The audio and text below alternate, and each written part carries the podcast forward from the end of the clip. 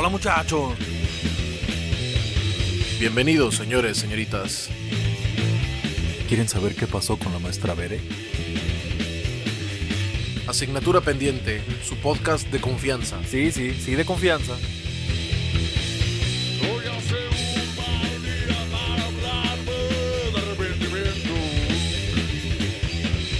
Asignatura pendiente. Escucha el podcast todos los lunes en las plataformas oficiales. Y te esperamos todos los miércoles en Facebook Live, o en vivo, o en directo, o como quieras.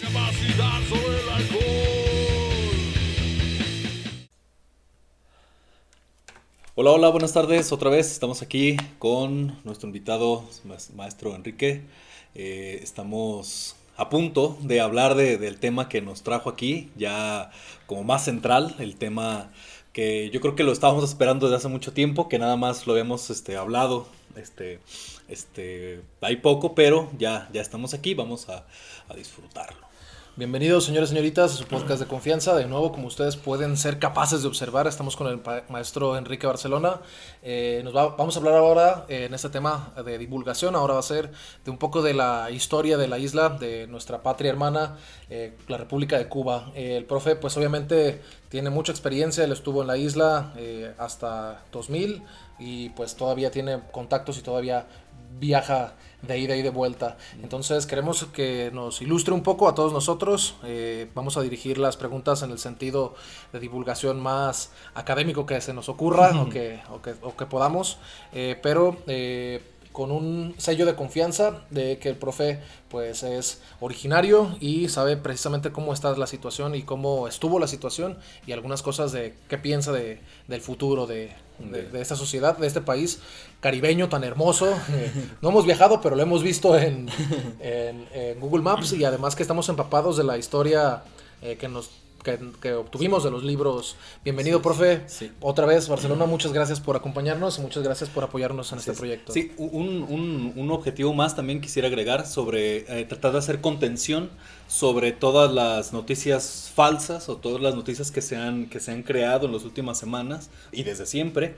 Eh, vamos a tratar de, dilucidar algunas dudas, de tratar de, centrar bien el problema y, buscar algunas, algunas, si no soluciones, algunas este, explicaciones. sí, claro, para que generen su propio criterio y sepan que... Eh, a la hora de buscar información eh, tienen que ser lo suficientemente críticos para no generar sus conclusiones o sus criterios finales a partir de los medios eh, más eh, pues masivos y más también tradicionales y, que por lo mismo responden a, según lo que pienso a, intereses privados que pues los manipulan y los ofrecen eh, con evidencia de manera distorsionada. Así es Muchas gracias, profe, por, por acompañarnos. ¿Cómo están? ¿Cómo se siente el día de hoy? No, bastante bien. Bendito sea el Señor.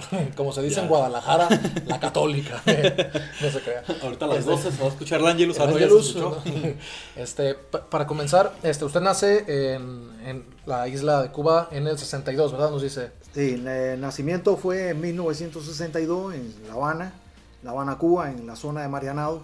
Eh, es una, un municipio de La Habana. Ahí nazco yo en el seno de una familia eh, incorporada por eh, mi papá, que es médico, es investigador, es fundador de Polo Científico en Cuba, y mi mamá, que era técnico en química.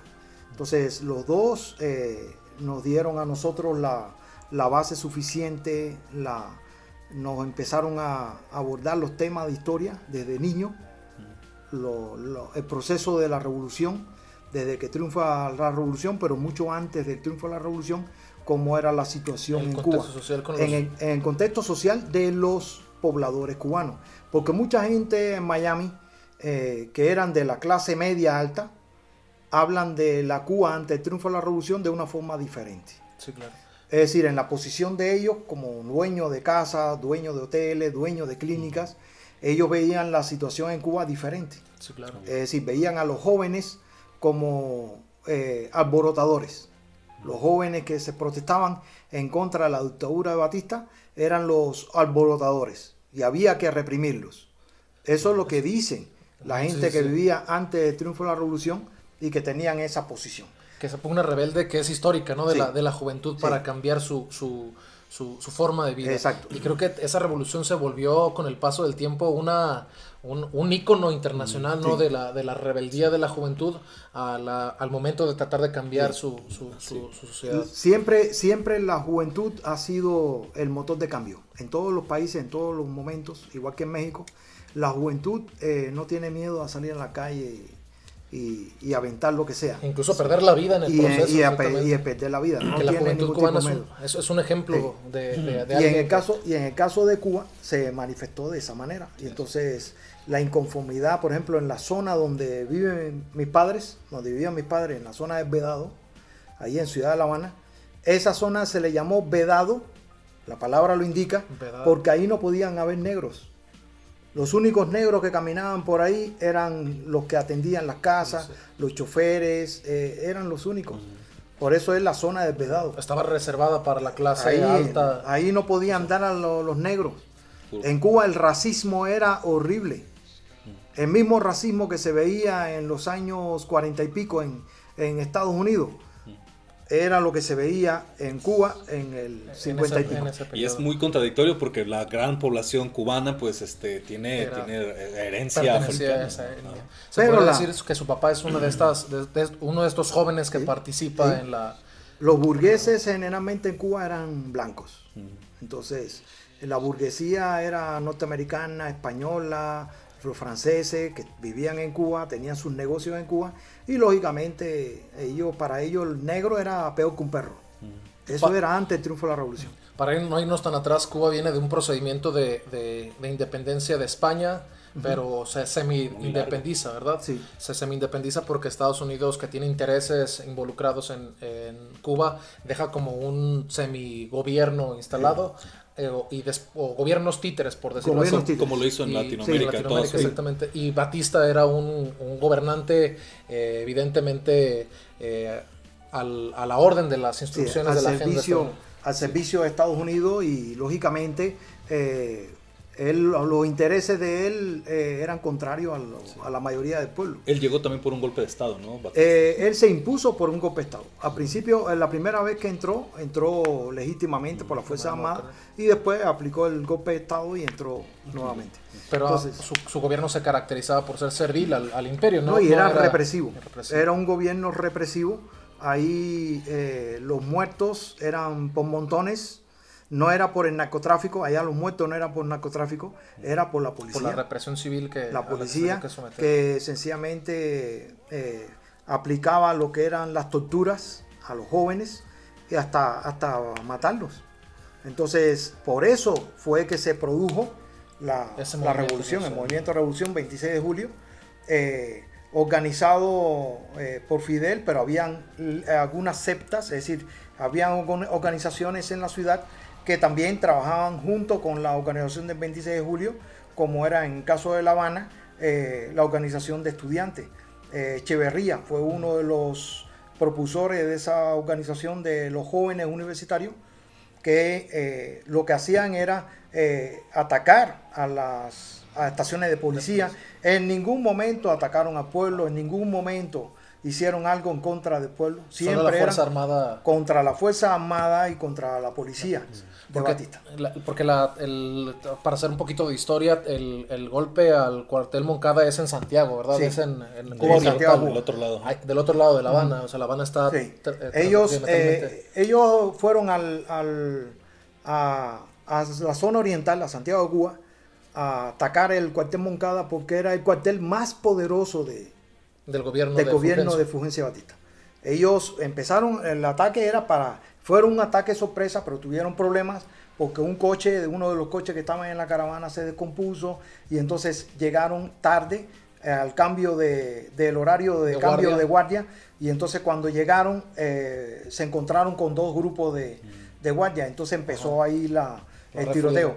Eh, hubo, hubo algunos que los agarraron ahí en el ah, heridos del, del tiroteo de, del cuartel Moncada y los asesinaron. Es decir, los agarraron vivos. Eh, sí, sí. Habían fotógrafos, periodistas que tomaron que estaban vivos y sencillamente lo, lo- al otro día Los ejecutaron lo- y los no, presentaron los como presentaron en eso como si fueran muertos en combate. Como si ya estuvieran Como si fueran muertos en combate. Y fue un asesinato.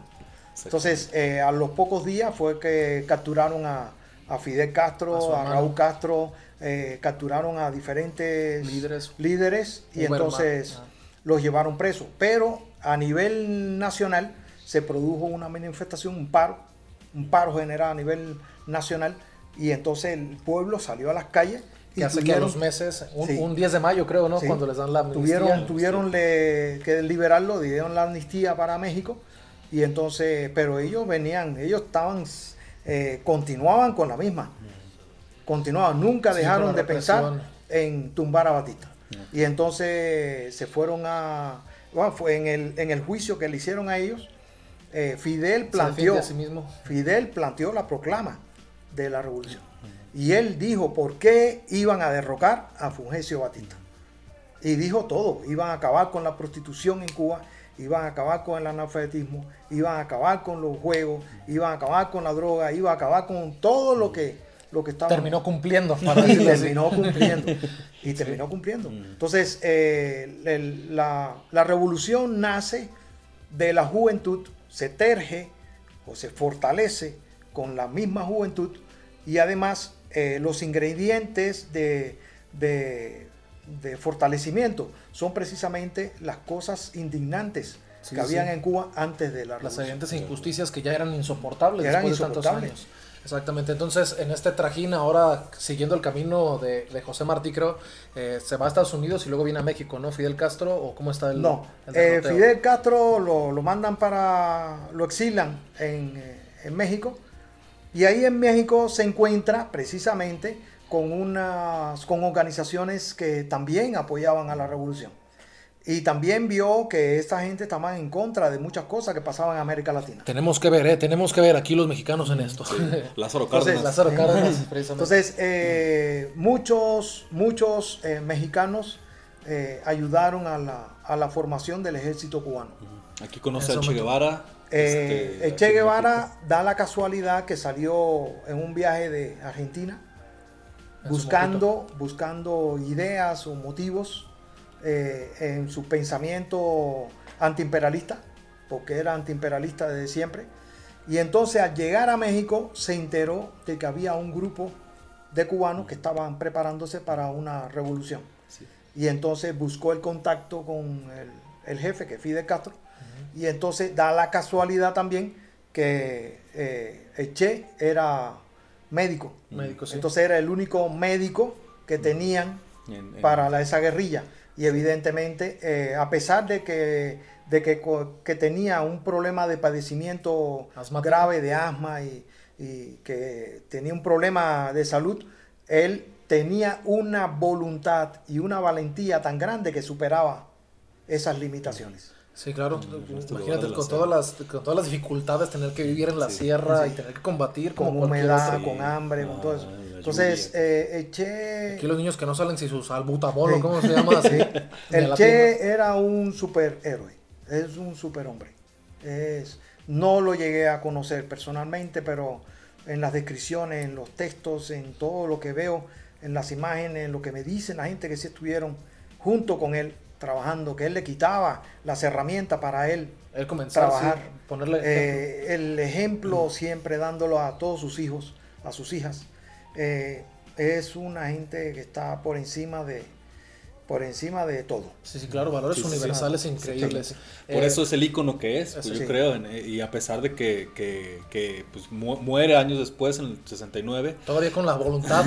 y, to- y todavía a la fecha es un icono revolucionario. De hecho, cuando, cuando lo mataron, cuando lo apresaron, lo apresaron porque lo denunció uno de los que estaban en la guerrilla con él, que salieron desgraciadamente con hambre. Esa gente tenían hambre, hambre, estaban muriendo de hambre en la selva y, y salieron eh, eh, eh, del grupo, se separaron del grupo, los capturaron y ellos dijeron, porque lo- los torturaron, dijeron dónde estaba.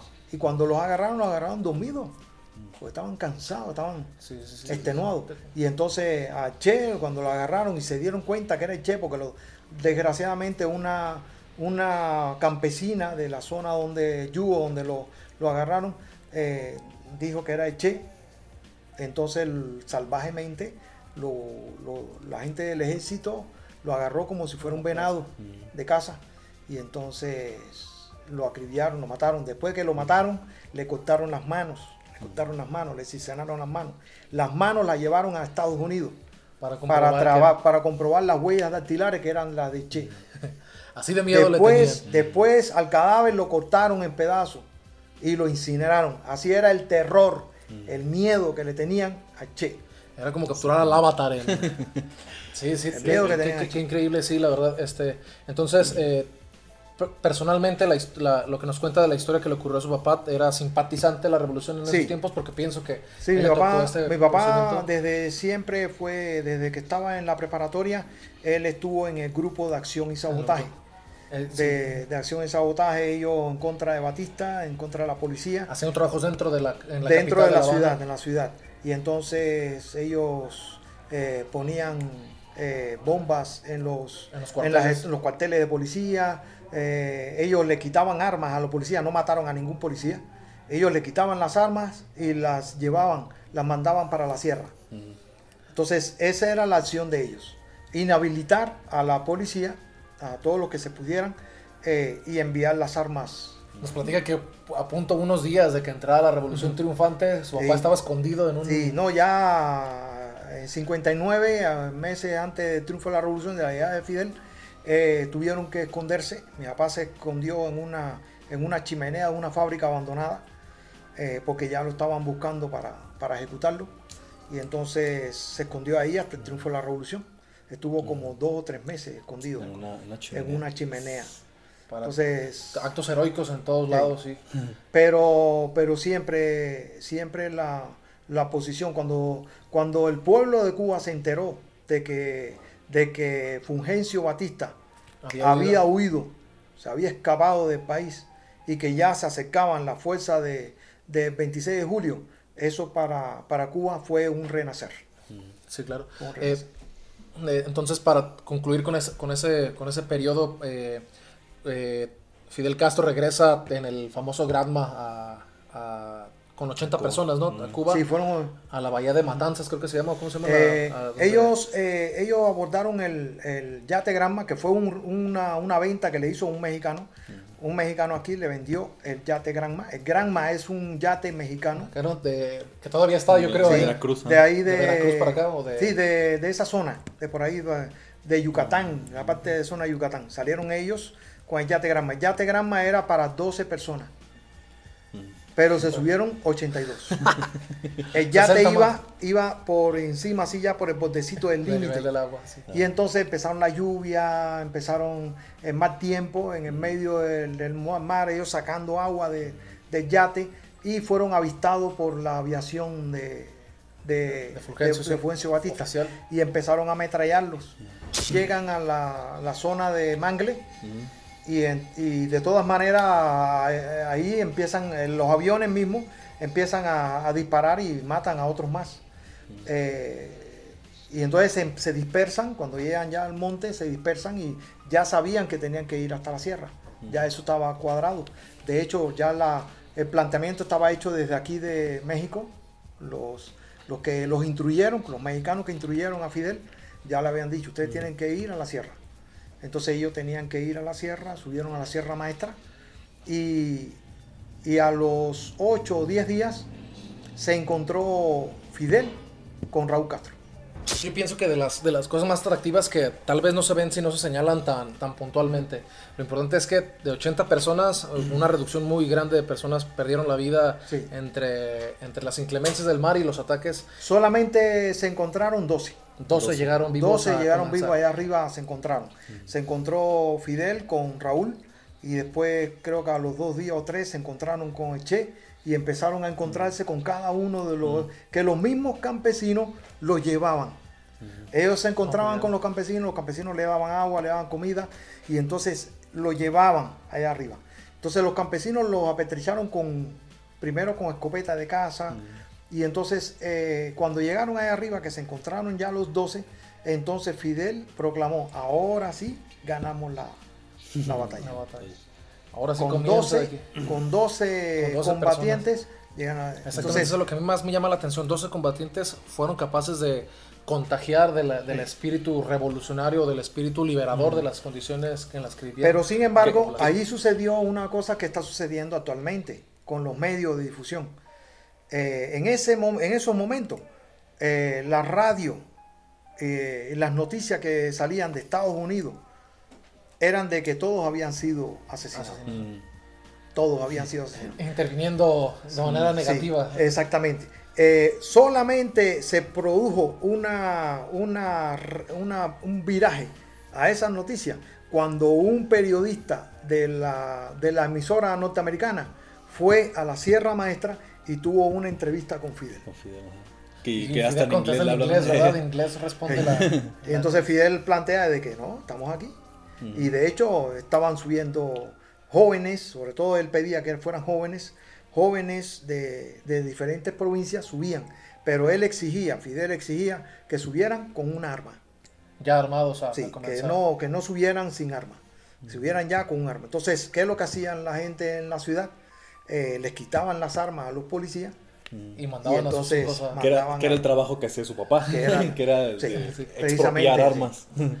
Qué, qué- qué interesante, este, y, y de ahí en adelante, pues ya sabemos, ¿no? Dura Bueno, creo ya, que dos años, ¿no? La, la guerra viene desde Oriente entonces, que ya llegaron ellos, desde Oriente hasta Occidente. Hay una batalla ahí en Santa Clara bien importante, ¿no? Que Es donde, de- ahí de en la batalla de Santa Clara, eh, Fidel, eh, me- eh, to- es decir, eh, pone como jefe de la, de la invasión a, a Che. Fueron varias líneas de acción. Entonces era la de Fidel, la del Che y la de Camilo Cienfuegos. Sin fuegos, ajá. Entonces ellos tres empezaron a, a llevar la fuerza Sí, hasta hacia la capital, sí, occidente. hacia...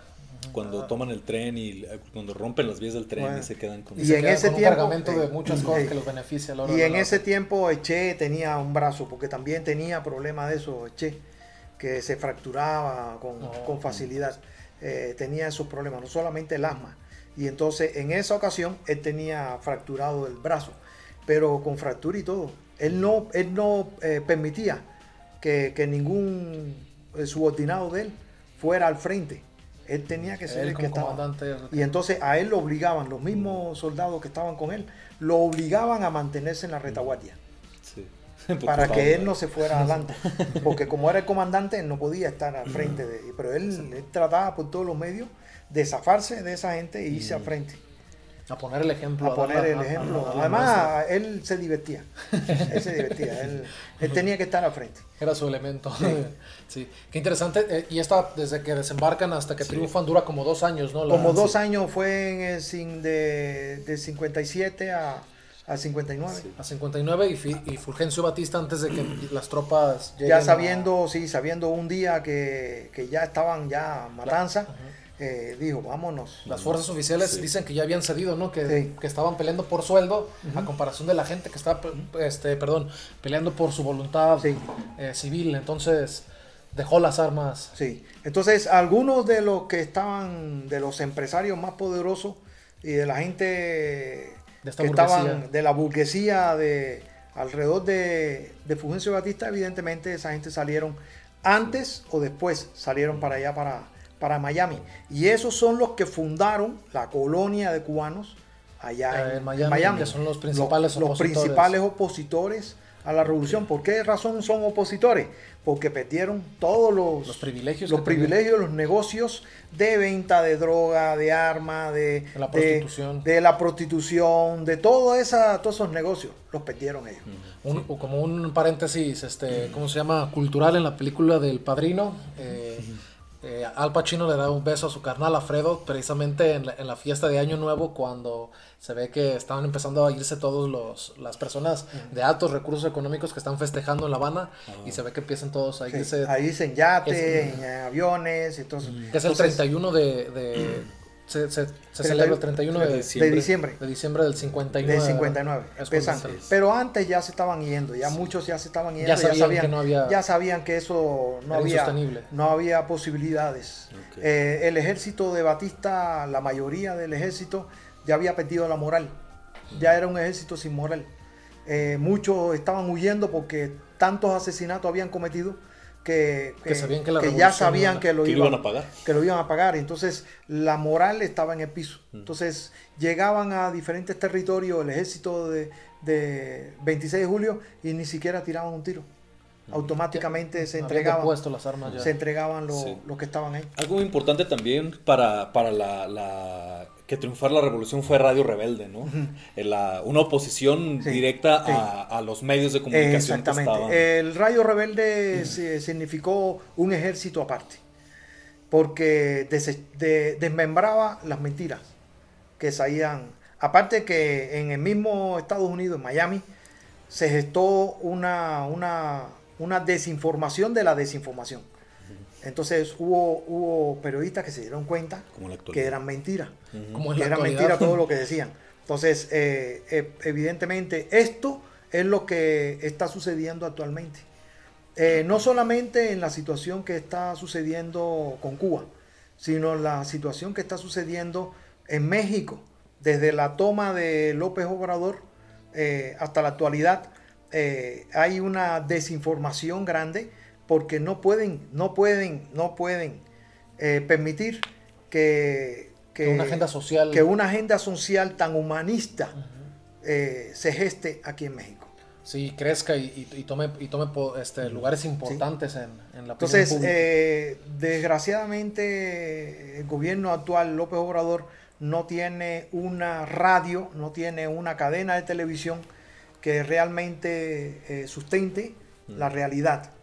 Eh, los medios de difusión eh, estándar aquí en México, la televisión y la radio, aquí en México sencillamente eh, son, son orquestados sobre la base de políticos corruptos que financiaron a esos medios y que siguen financiando a esos medios y que no pueden decir la verdad. Exactamente. Sí, sí, sí. Que en otros sexenios callaban y eran triviales y, Sí. y- y sí, producían contenido este, que no tenía valor social y ahora se vuelven o se convierten en críticos. Ahora, por ejemplo, absolutos. es lo que dice López Obrador, gracias a las benditas redes sociales se han creado medios como este, medios alternativos que sin tener el poder capital de grandes empresas, sencillamente hablan con la verdad.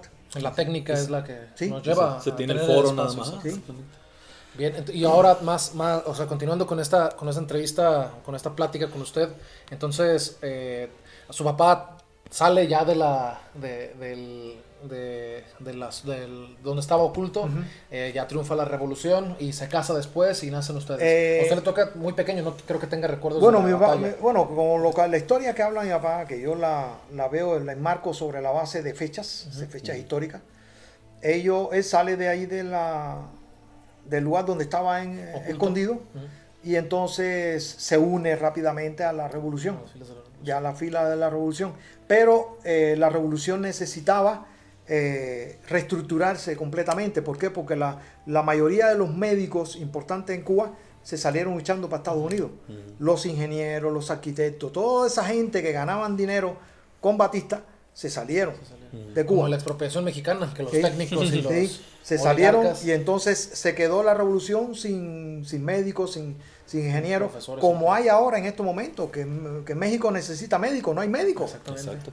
no hay ingenieros, no hay arquitectos, entonces eh, había que rival- revitalizar eh, la educación. Y entonces por eso eh, Fidel Castro plantea la ley de, de eliminar el analfabetismo, la ley de analfabetismo, que fue un año.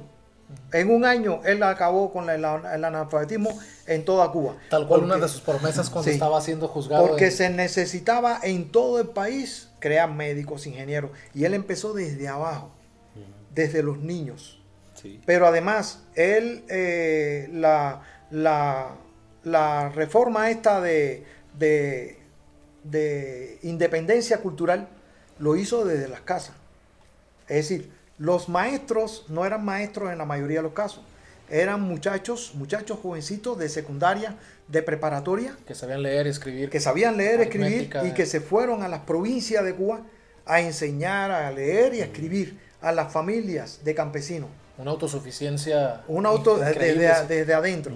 Y entonces esos jóvenes, eh, muchos, en muchos casos, fueron asesinados. Ah, hubo asesinatos de, de maestros en Cuba. Por las poblaciones. Venían, venían eh, de Estados Unidos, venían eh, lanchas con asesinos cubanos, asesinos cubanos, que venían y se, se metían en, la, en, lo- En la en los montes, en la sierra, y asesinaron a maestros jóvenes, que lo que estaban dando es clase de lectura a los campesinos.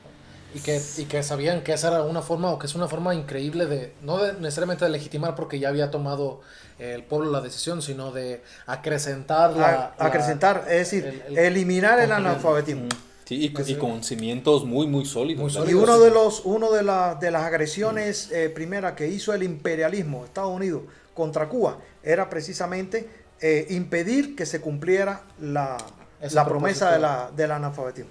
Porque se iba a notar la, la, la diferencia de- del gobierno nuevo establecido a las increíbles... Bueno, eso, eso duró un año. En un año se cumplió y Cuba completa se analfabetizó.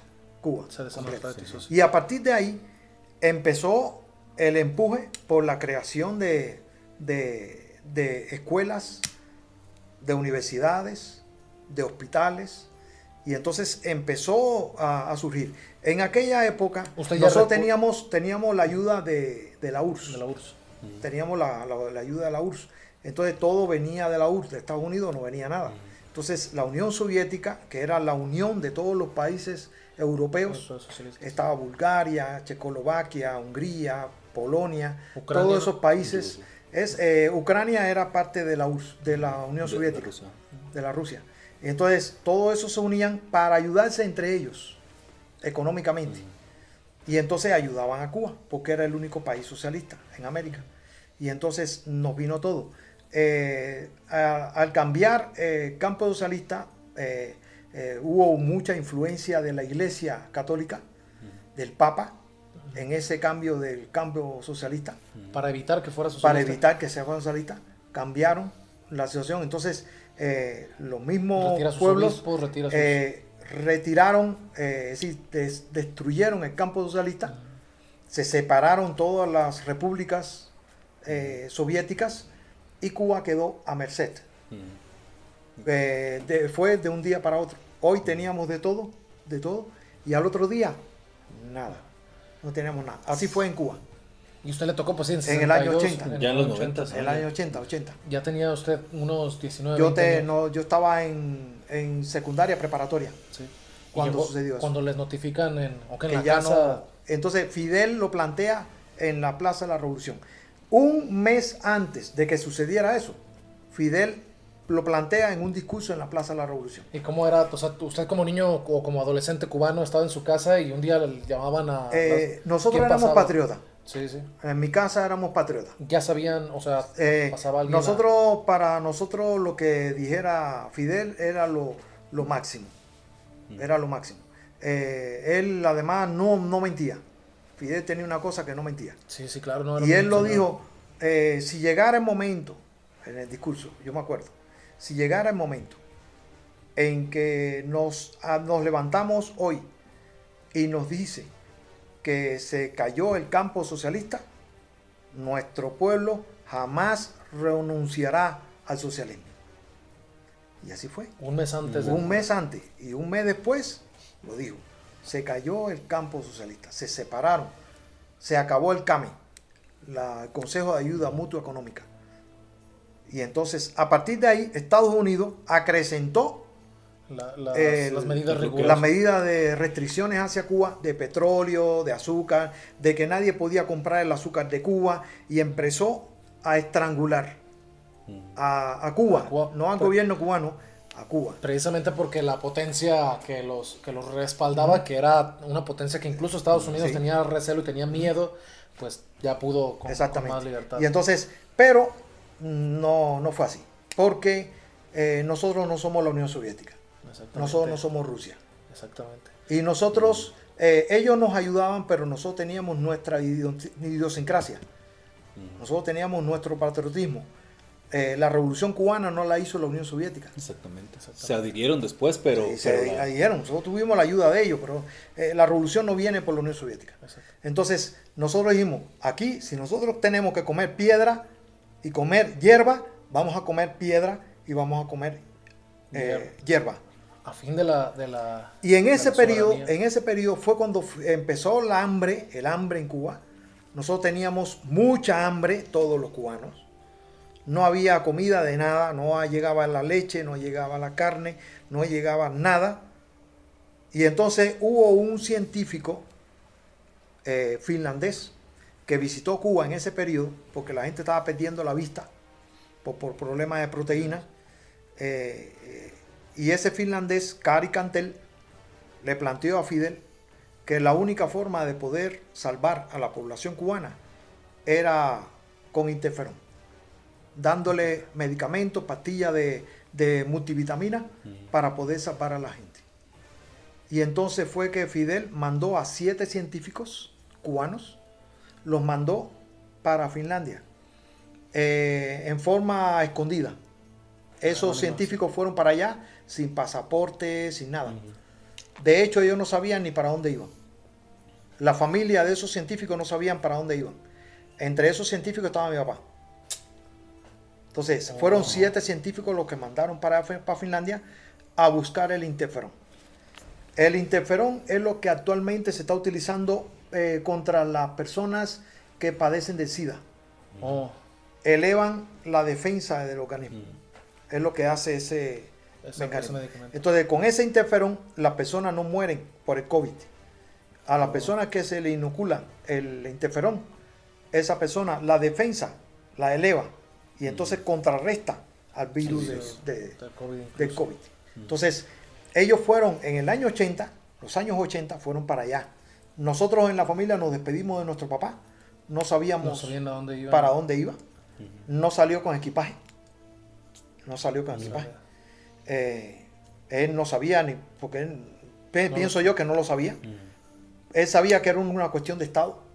Él pertenece a los órganos de la seguridad del Estado y entonces él no lo sabía, no podía decir nada. Y entonces eh, fue para allá. Algunos meses. Estuvo, ellos iban por aproximadamente por seis meses, pero estuvieron allá nada más que dos meses. Porque al, al mes y medio ya ellos habían encontrado la fórmula, habían dominado la fórmula del interferón, que los científicos eh, estadounidenses se demoraban más de un año. Allá en Finlandia habían científicos de muchos países, incluyendo Estados Unidos y se demoraban como un año para encontrar la fórmula, eh, dominar la fórmula del interferón. Y los cubanos lo lograron en un mes y medio. A los dos meses estaban de regreso. Ya regresaron, regresaron a Cuba, le dijeron, ya tenemos la fórmula. Entonces Fidel no lo creyó. No, están locos, como ustedes creen. Si los americanos se demoran tanto tiempo para eso, ¿cómo ustedes lo van a hacer? Y dice, comandante, nosotros lo tenemos. Eh, bueno, ¿qué es lo que ustedes necesitan para producirlo aquí? Y entonces se empezó en la zona en la zona del laguito, en la zona de playa, eh, que le dicen el laguito, ahí empezaron a buscar casas abandonadas, que lo habían abandonado la gente cuando se fueron eh, con, para los Estados Unidos.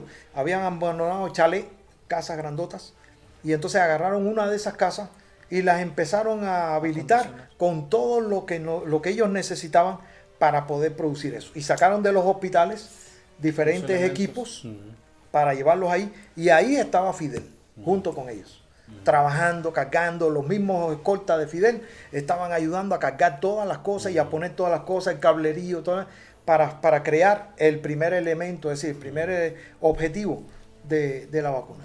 Y entonces, como a la semana, ya tenían el, el primer El primer prototipo. Y le dijeron, comandante, aquí está. Y vuelve otra vez el comandante y dice, no, ustedes están locos, ¿cómo ustedes creen que van a hacer eso? Si ustedes allá se pasaron como un mes y medio, ¿cómo lo van a hacer aquí? Con la centrífuga. Y habían veces que venía Fidel por la noche, tarde por la noche, y se ponía con ellos a, darle como... a, la a la centrífuga, no tenían el motor o estaba fallando el motor. Y entonces ellos tenían que dar con la mano, con la mano a la centrífuga. Entonces eh, mandaron ese vacilo, lo mandaron por paquetería, por, lo mandaron a Finlandia para ver si realmente había. Y cuando llegó el, mensaje en Finlandia, eh, le dijeron 100% interferón. Y a partir de ahí es que el, el hermano de Camilo Cienfuegos, que es ingeniero civil, él creó la, la diseño para el polo científico que actualmente está funcionando Ah, aquí. Y de ahí es que sale, pequeña. empezaron a producir en masa la- las pastillas, que son unas pastillitas chiquitas así, amarillitas, y empezaron a distribuir en la población las pastillas esas. Y ahí es donde venían el nutriente de la carne, de la, le- de la leche, de la grasa, en Las esas proteínas necesarias. las proteínas para poder salvar a la población. Los, los... Están pasando. Sí. Qué chido. ¿eh? Y su, su papá entonces pertenece a esa, a esa asociación, a Eh, ese grupo. Mi papá pertenece al grupo que, que inició el, ajá. eh, polo científico. Eh, él empezó, bueno, empezaron a dar viajes diferentes científicos ya eh, a otros países. Empezó a incorporarse a los jóvenes que terminaban las carreras universitarias de farmacobiología, de virología, de todas esas carreras universitarias, los empezaron a enviar a, a diferentes países, pagados por el Estado. Antes, antes de continuar con, con algunas preguntas como más, porque yo creo que algunas de las cosas que quieren escuchar es como, es, en- dentro de esa forma de vida, la relación que tal vez pudo haber tenido con, con el, el comandante, que era un comandante de casi dos metros, ¿verdad? El señor. Eh, Que estuvo aquí, Castro. que estuvo Que aquí hace aquí en- 30 años, precisamente. Fidel Castro. Fidel Castro, sí. Este, antes de comenzar con esas preguntas como más de... que a mí me hacen como... me, me emocionan mucho de tal vez haberlo conocido porque mi papá sí lo vio. Este, lo- los problemas históricos de, de alimentación en Cuba, ¿o ¿a qué, qué se deban? Yo sé que México también tiene problemas, o sea, no quiero ponerlo en contraparte, ni, ni siquiera producimos el maíz o el frijol que, que consumimos. Eh, que yo creo que se debe a que no hay inversión en México en el campo o que incluso los campesinos no tienen la tecnología suficiente para producirlo. A pesar de que somos aliados comerciales de Estados Unidos y que podemos comprar Sí. herramientas. ¿A qué cree que se deba la... Mira, en primer lugar hay que, hay que analizar la, la situación eh, de ubicación geográfica de Cuba. Cuba es una isla, eh, no es un país grande, es una isla. Y es una isla que todos los años, sobre esa, esta fecha de junio, julio, agosto, septiembre, está azotada por huracanes. Históricamente, toda la vida. Todos sí. los años. Entonces, eh, el campo cubano no es como el campo mexicano. El campo mexicano está ahí. Y se beneficia se- tal vez de las lluvias. Sí, se decía, pero el campo cubano es arrasado por, por esas tempestades todos los años. Entonces las plantaciones de plátano hay que hacerlas todos los años. No es que el plátano crezca y se corte y después el otro vuelva a traer. No, Ah, lo arrasa. Entonces bien, muy bien. eh, Cuba no tiene, no tiene la capacidad por sí sola de, de mantenerse con la agricultura. Mm, porque no es por las condiciones. Porque las condiciones geográficas no, no lo no permiten. Entonces, eh, Cuba necesita de, de la exportación. Entonces, el bloqueo impide que haya exportación. Exacto. Porque los buques, los buques de la Marina Americana están en, lo- en, los, en las áreas internacionales vigilando a través de Satélites. de satélites si alguna embarcación se va acercando a Cuba. Para impedir precisamente que Y entonces comerse. impiden que acercan y lo viran para atrás o le tumban todo lo que tengan Sí, sí, eh, de carga eh, para que no llegue a Cuba. Ese es el bloqueo Eso es- eso es que la criminal. gente la gente lo tiene que saber. Sí, claro, y en, lo, y en la opinión yo creo que ese es uno de los puntos centrales que, pues eso es, eso es totalmente genocida. Es genocida Es totalmente. Es un crimen. Eh, yo no puedo, por ejemplo, yo le pregunto a la gente que los más los más recalcitrantes de, de la Opositores. opositores de la revolución cubana aquí en México, yo les pregunto, en tu casa, ¿quién manda? Y me dicen, no, yo y mi mujer. Y si yo quiero mandar en tu casa, si, si, el, si el de Walmart quiere mandar en tu casa, ¿tú lo permites?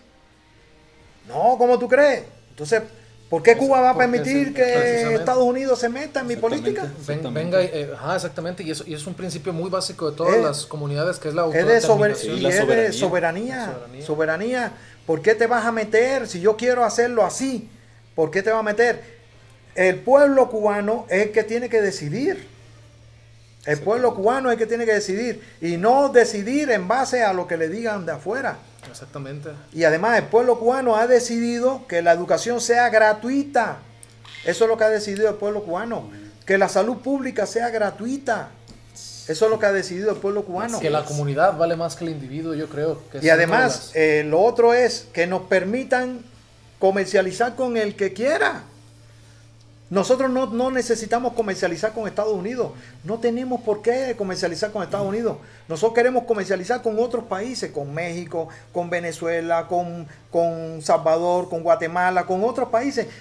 Estados Unidos no es la potencia suprema. Exactamente. No es la, potencia suprema. Entonces, eh, eh, eh, Estados Unidos se ha erguido como, como el, el patrón de todo el mundo. Es el patrón de todo el mundo y todo el mundo tiene que pensar como yo.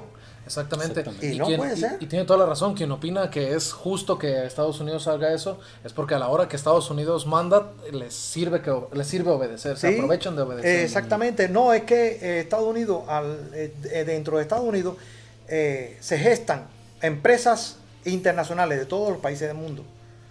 Pero esas empresas que están en Estados Unidos saben que si cometen un error con Estados Unidos eh, están sujetos a una, a una multa y los trancan. Entonces tienen que abrirse, tienen que, aunque sea negativo para ellos, tienen que de todas maneras pelearse y Cuba no se pliega a nadie. exactamente. Ni a Rusia, ni a China, ni a Estados Unidos, ni a nadie se pliega a eh, eh, Cuba. Una frase que seguramente voy a tatuar, que vi ahí en el Museo de Trotsky, de Fidel Castro, que decía de rodillas, solo ante nuestros muertos. Ah, no me acuerdo. Y...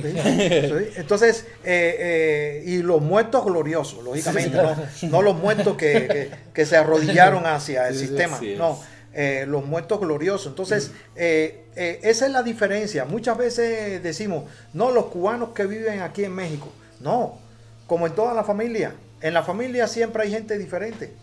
Hay gente que piensa diferente. En Cuba hay gente que piensa diferente. Los cubanos que viven aquí en México, todos no pensamos de la misma manera. Hay cubanos que viven aquí en México que son traidores.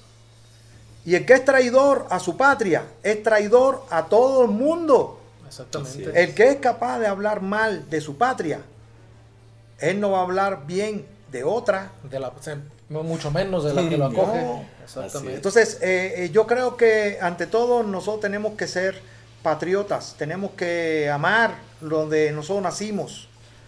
Nosotros nacimos de ahí. Yo jamás y nunca, yo sé que mi papá eh, debe haber tenido eh, eh, cosas que pudiéramos decir que, no están bien hechas. Pero yo no soy quien para decir que no. Eso es su historia. Para mí, a mí me queda el legado de mi papá y de mi mamá. Para mí queda el legado de Fidel Castro. Ese es el legado. Si ellos se emborracharon, si fumaron, si tuvieron por acá, que, esos son cosas de humanos.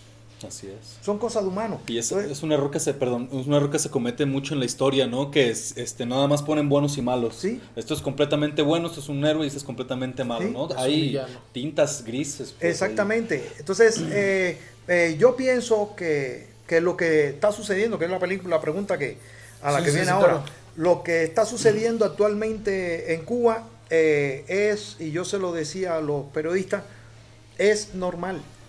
En Cuba, desde 1959, siempre han sucedido hechos como estos, lamentables. Lamentables en el sentido de la gente que son capaces de rendirse al imperio, diciendo mentiras, falacias.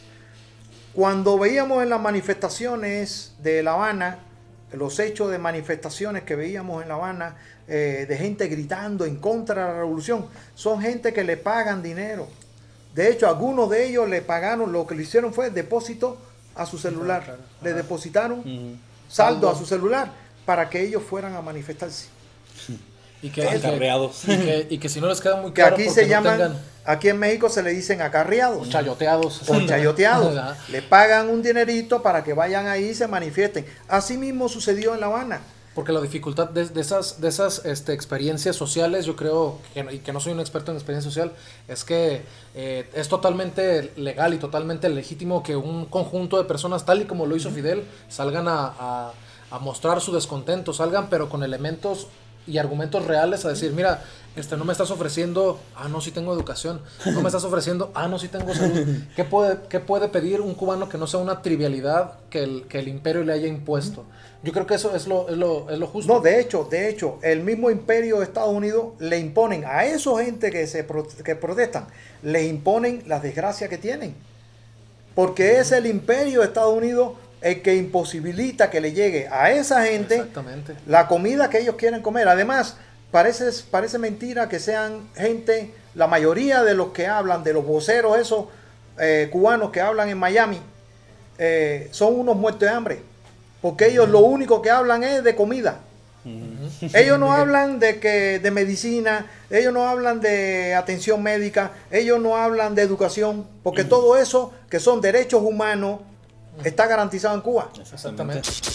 Muchas gracias por escucharnos. Esta fue la segunda parte de la plática que tuvimos con el profesor Enrique Barcelona. Los esperamos en la siguiente ocasión para escuchar lo que nos tiene que decir sobre la situación actual en el pueblo cubano. Buenas noches y escuchen asignatura pendiente por Radio Racuna. Hasta luego.